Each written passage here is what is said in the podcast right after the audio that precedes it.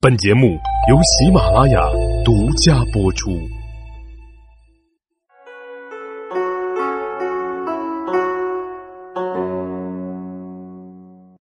大家好，欢迎大家收听幼罗说历史。我们在上一集呢说到，曹丕称帝之后啊，并没有立甄夫人为后。那么，这是因为甄夫人不够贤能，或者是她善妒吗？其实并不是。甄氏在嫁给曹丕之后，还常常的劝勉受宠的妾室要努力上进，并且还安慰开导那些不受宠的妾室。他曾经在一次闲宴上劝曹丕说：“古时皇帝子孙繁盛，那是因为妻妾多的缘故啊。夫君也应该多纳贤淑美好的女子，这样才能使子嗣旺盛啊。”曹丕听了之后，他心中对甄氏就很是嘉许了。而此时呢，曹丕他还有一位原配夫人任氏。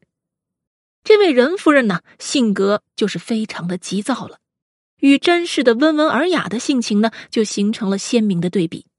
这就致使曹丕对任氏是日渐的嫌恶。到了最后，曹丕就决定要将任氏驱逐。为此，甄氏请求曹丕说：“任氏是乡党民族，不论品德美色，我都是比不上他的。你为什么要遣他走啊？”曹丕答道：“任氏性子急躁，不温柔。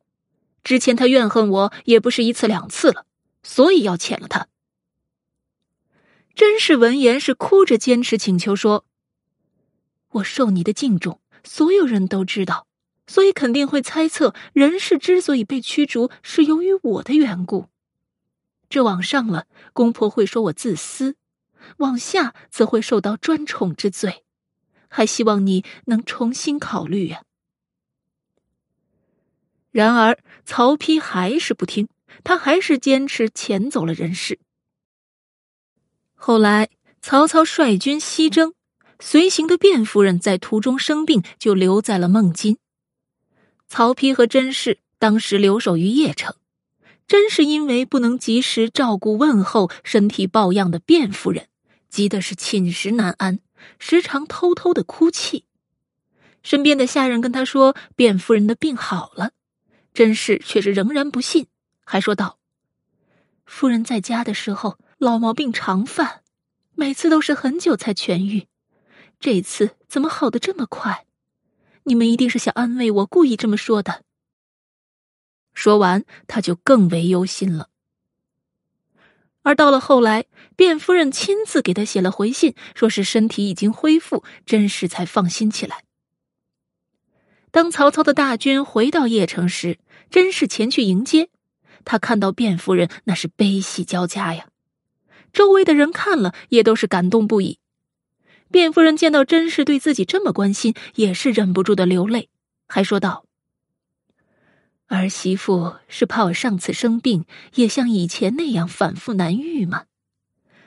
我只是有点不舒服，小病而已，十几天就好了。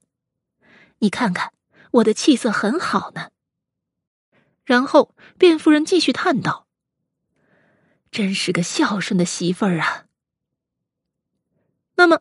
由此可见，甄氏在嫁给曹丕之后，她对待妾室是有容人之量的，而且呢又孝顺公婆，是深得曹丕喜爱的。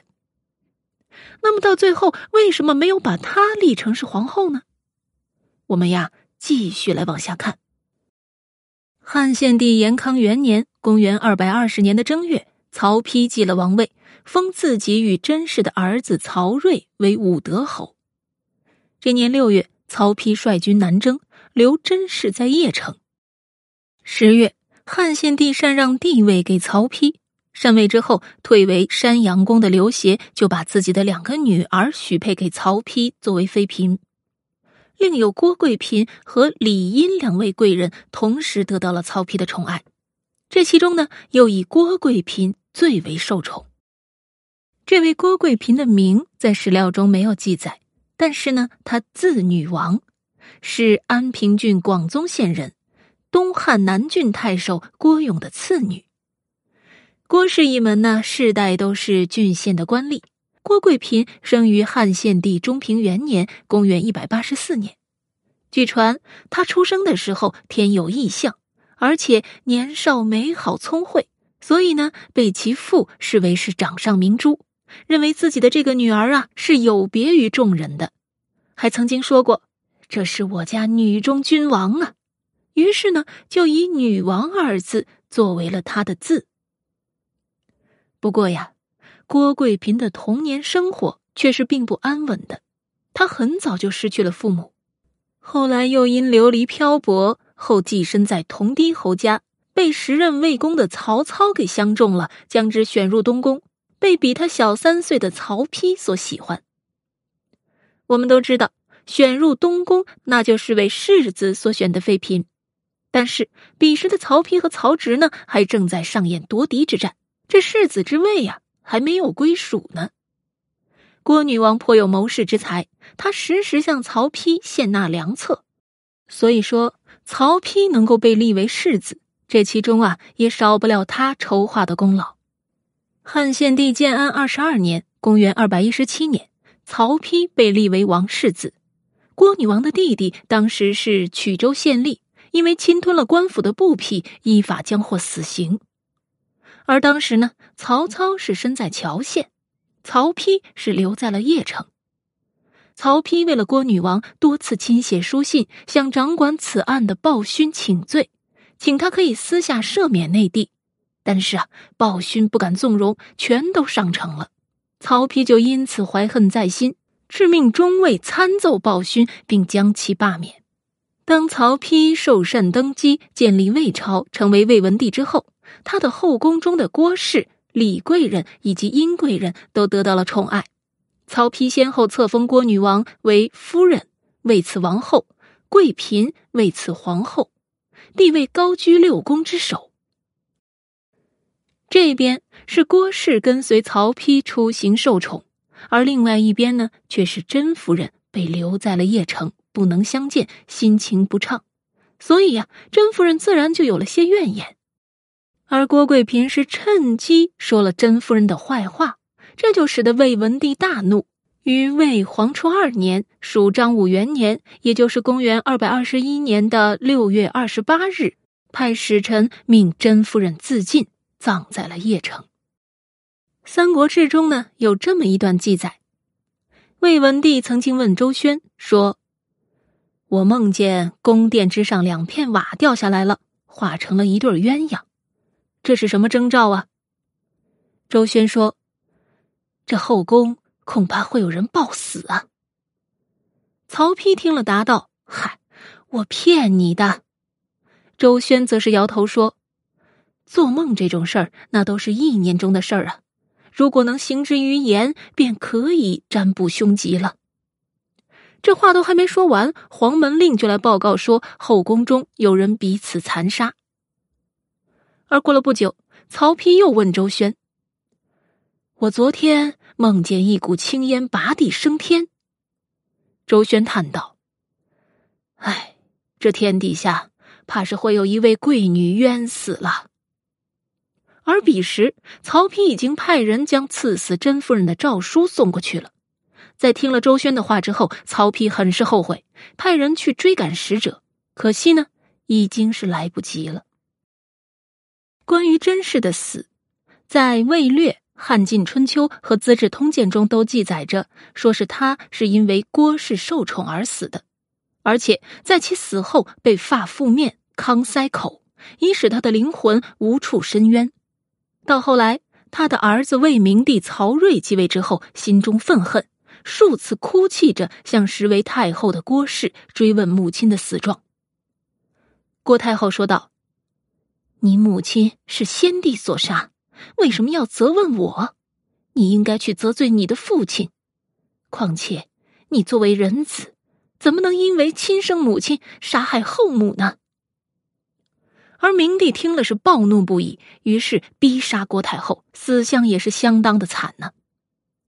郭太后死后，当时同被曹丕宠爱的李氏才向明帝说明甄氏被郭氏构陷而死一事。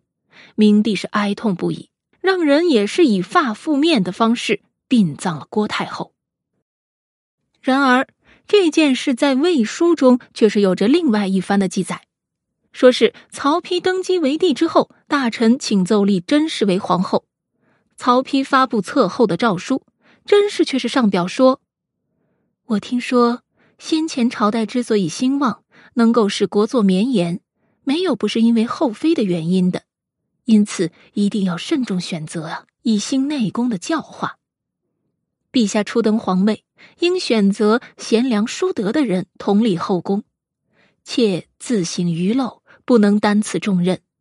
又加上已经生病很久，就让我守住这小小的愿望吧。